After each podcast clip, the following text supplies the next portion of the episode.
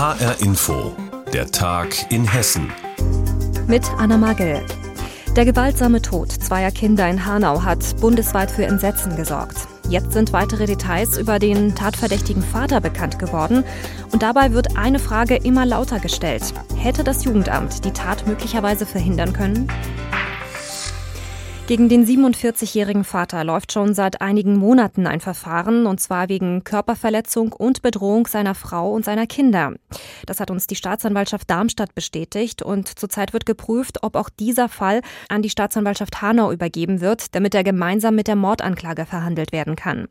Nun stellt sich aber auch die Frage, hätte das Jugendamt denn rechtzeitig einschreiten müssen oder können, um die schreckliche Tat zu verhindern? Dem Amt waren zumindest die Eltern der toten Kinder bereits bekannt. Aus Hanau berichtet Marlena Menke. Vor dem Mehrfamilienhaus liegen Blumen, Kerzen und Plüschtiere für die beiden Kinder, die hier gestorben sind. Janat Wehr, elf, und seine Schwester Mukmani, sieben Jahre alt, mutmaßlich ermordet von ihrem Vater. Passanten halten hier inne. Wir sind so schockiert, dann haben gesagt, okay, wir gehen mal schauen. Deswegen sind wir hier. Auf einen Zettel hat jemand geschrieben, wo war das Jugendamt? Und genau das prüft auch die Staatsanwaltschaft. Monatelang war die Familie in Hanau vom Jugendamt und einem freien Träger betreut worden. Bürgermeister Axel Weiß-Thiel nimmt sie in Schutz. Nach allem, was wir an Gesprächen und äh, Einblick in die Akten wahrnehmen, haben die Mitarbeiterinnen und Mitarbeiter nach bestem Wissen und Gewissen gehandelt. Nur Tage vor dem Tod der Kinder habe der Träger das Jugendamt gewarnt. Die Lage werde sich verschlechtern. Sozialarbeiter trafen sich mit der Mutter. Was also hätte anders laufen können? Maud Zittelmann ist Professorin für Kinderschutz in Frankfurt und meint, in so einem Fall, wie äh, er jetzt da war, ohne ihn schon äh, gut zu kennen, könnte man natürlich daran denken, dass die Polizei sogenannte Gefährderansprachen macht zum Beispiel. Das heißt, durchaus mit viel Macht in der Wohnung eines äh, drohenden Menschen auftaucht und sagt, wir haben dich im Blick. Kinder aus einer Familie herauszunehmen sei eine der letzten Eskalationsstufen der Jugendarbeit, zum Beispiel bei Gewalt. In anderen Fällen helfen die Ämter mit Beratung oder Therapieangeboten. Elternrechte sind stark in unserem Grundgesetz verankert. Eltern erziehen und pflegen ihre Kinder, der Staat soll darüber wachen. Theoretisch. In der Praxis sieht Mo Zittelmann Probleme. Überlastete, schlecht ausgestattete Ämter, in denen ein Betreuer auch mal 40 Kinder im Blick haben soll. Was wir vor allem sehen, ist, dass doch viele sagen, auch wenn ich versuche, gut zu arbeiten, habe ich dauernd das Gefühl, ich komme nicht durch und Angst, was ist mit den anderen Kindern in meinem Aktenstapel. Die Familie von Janat Wehr und Mukmani hatte auch eine sozialpädagogische Familienhilfe, die bei Behördengängen und Erziehungsfragen unterstützen sollte. Welche Rolle Träger und Jugendamt in der Tragödie gespielt haben, müssen die Ermittlungen jetzt klären. Maud Zittelmann jedenfalls fordert eine unabhängige Aufarbeitung. Das sei man den Kindern schuldig. Hätte das Jugendamt den gewaltsamen Tod von zwei Kindern in Hanau verhindern können? Marlena Menke hat mit Experten und Justizbeamten über diese Frage gesprochen. Es ist ein Erfolg, mit dem wohl die wenigsten gerechnet haben. Eintracht Frankfurt hat es bis zum Finale der Europa League geschafft. Ob nun Sieg oder Niederlage, allein die Teilnahme am Europa League Finale ist sehr lukrativ. Und das ist gerade nach zwei Jahren Pandemie und vielen Geisterspielen geradezu ein Segen. Denn viele Vereine stehen finanziell schlecht da. Auch Eintracht Frankfurt musste viele Einbußen hinnehmen. Das Europa League Finale hat aber jetzt schon im Vorfeld ordentlich Geld in die Kassen gespült. Und zwar nicht nur bei der Eintracht selbst selbst. Lars Hofmann mit den Einzelheiten. Rainer Kaufmann steht auch am Finaltag in seinem Laden hinter dem Tresen, verkauft Schals, Mützen, Sticker, aber vor allem T-Shirts. Du wolltest das Sauf jetzt in XL, ne?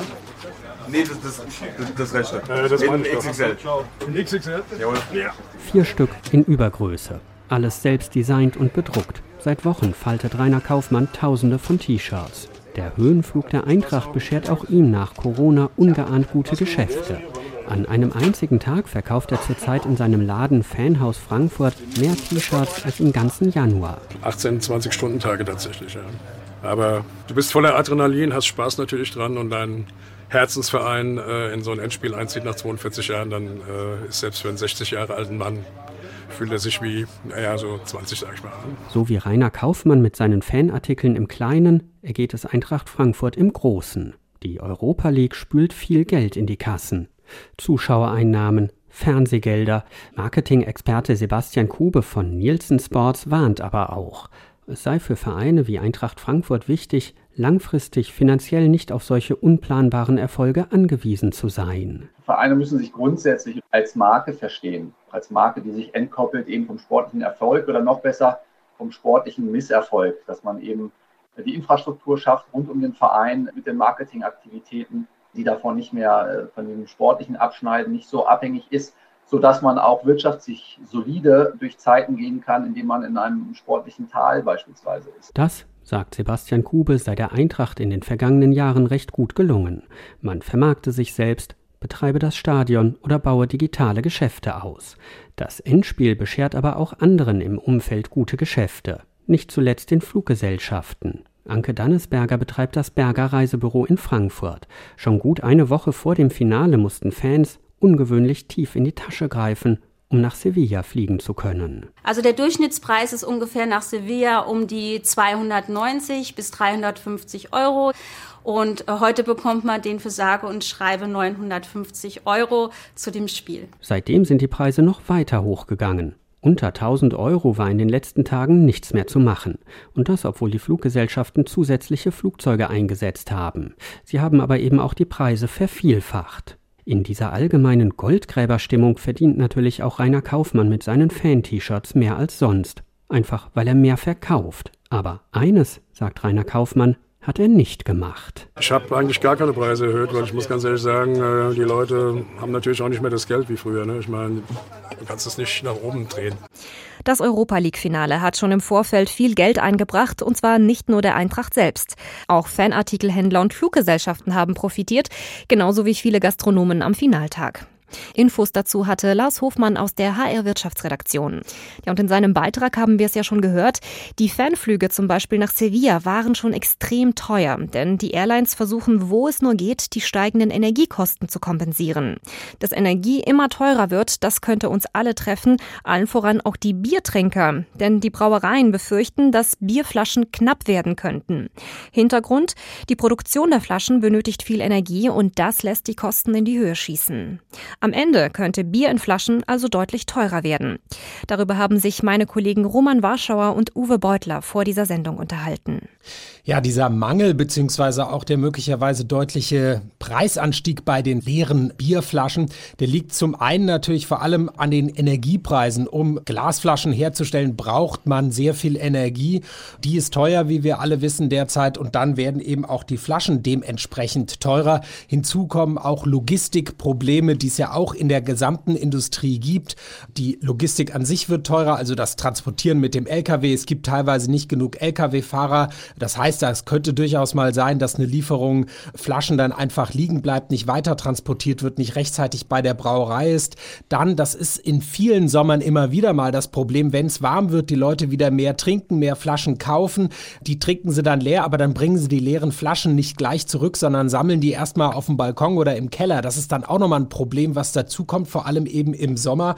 Und dann könnte es auch noch so ein bisschen ein hausgemachtes Problem sein. Es gibt mittlerweile sehr viele verschiedene Flaschenarten äh, für Bier. Da wollen sich die Brauereien auch immer so ein bisschen absetzen. Und das heißt aber auch, naja, wenn die eine Flasche nicht zu haben ist, dann kann man nicht so leicht einfach auf eine andere umsteigen. Das erhöht nochmal so ein bisschen das Problem.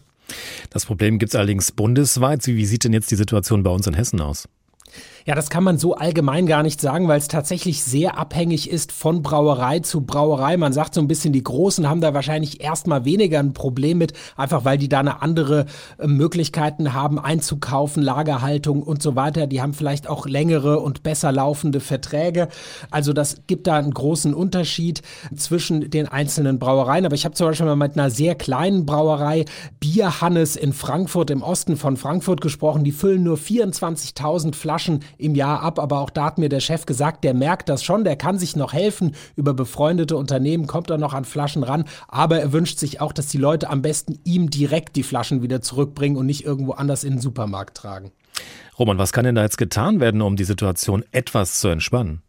Ja, also das eine ist eben der Appell, horten Sie nicht die leeren Flaschen, sondern bringen Sie die möglichst schnell wieder zurück, damit die in den Kreislauf zurückkommen. Das soll zumindest mal so ein bisschen helfen. Aber natürlich die Preise für Energie, die bleiben wohl erstmal hoch. Da wird man nicht so viel machen können.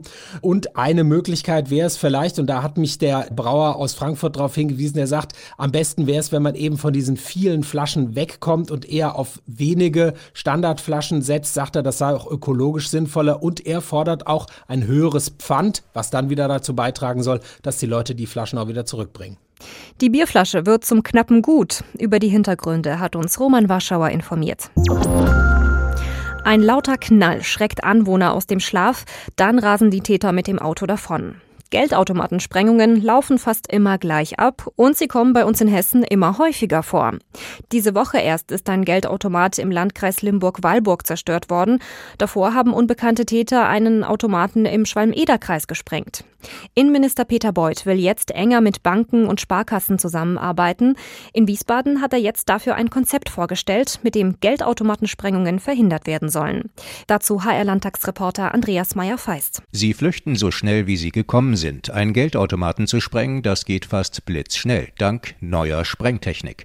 Für Innenminister Peter Beuth, CDU, steht fest, fast immer sind Profis am Werk im überwiegenden Anteil organisierte Kriminalität, völlig rücksichtslos gegenüber Mensch und Material. Also diese Sprengung muss man sich so vorstellen wie Bomben, die gezündet werden in Räumlichkeiten, wo diese Geldautomaten stehen, mit äh, großen Auswirkungen auch auf das Gebäude. Wände stürzen ein, ganze Filialen werden verwüstet. Hessenweit in diesem Jahr schon 16 Mal. Zuletzt am Montag in Edermünde. Eine missglückte Sprengung wurde erst gestern gemeldet in Obertiefenbach im Landkreis Limburg-Weilburg.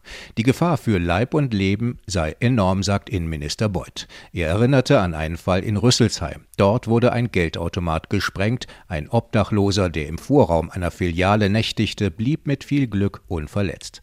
Viele Täter kommen aus den Niederlanden. Dort, so Innenminister Beuth, sei diese Form des Verbrechens inzwischen weniger attraktiv, weil Behörden und Banken gemeinsam Risiken minimiert hätten. Wir haben dort äh, in den Niederlanden weniger Bankinstitute, bei uns eine sehr große Vielfalt ähm, an Bankinstituten und ähm, das führt natürlich dazu, dass äh, die Absprachen in den Niederlanden für die Sicherheitsbehörden ein Stückchen leichter waren, als äh, das jetzt hier bei uns ist. Deswegen schmieden wir diese Allianz. Das Ziel, besonders gefährdete Standorte sollen besser erkannt werden und mögliche Fluchtwege besser überwacht. Die Risikoanalyse soll ein erster Schritt sein. Als Konsequenz könnte dann zum Beispiel die Videoüberwachung verstärkt werden, Standorte könnten nachts geschlossen werden, auch die Markierung der Geldscheine sei eine Option. Die Vernetzung hat man sich zum Teil in den Niederlanden abgeguckt. Mit der Allianz, gemeinsam mit 15 Banken, übernimmt Hessen nach Darstellung des Ministeriums auch eine Vorreiterrolle in Deutschland.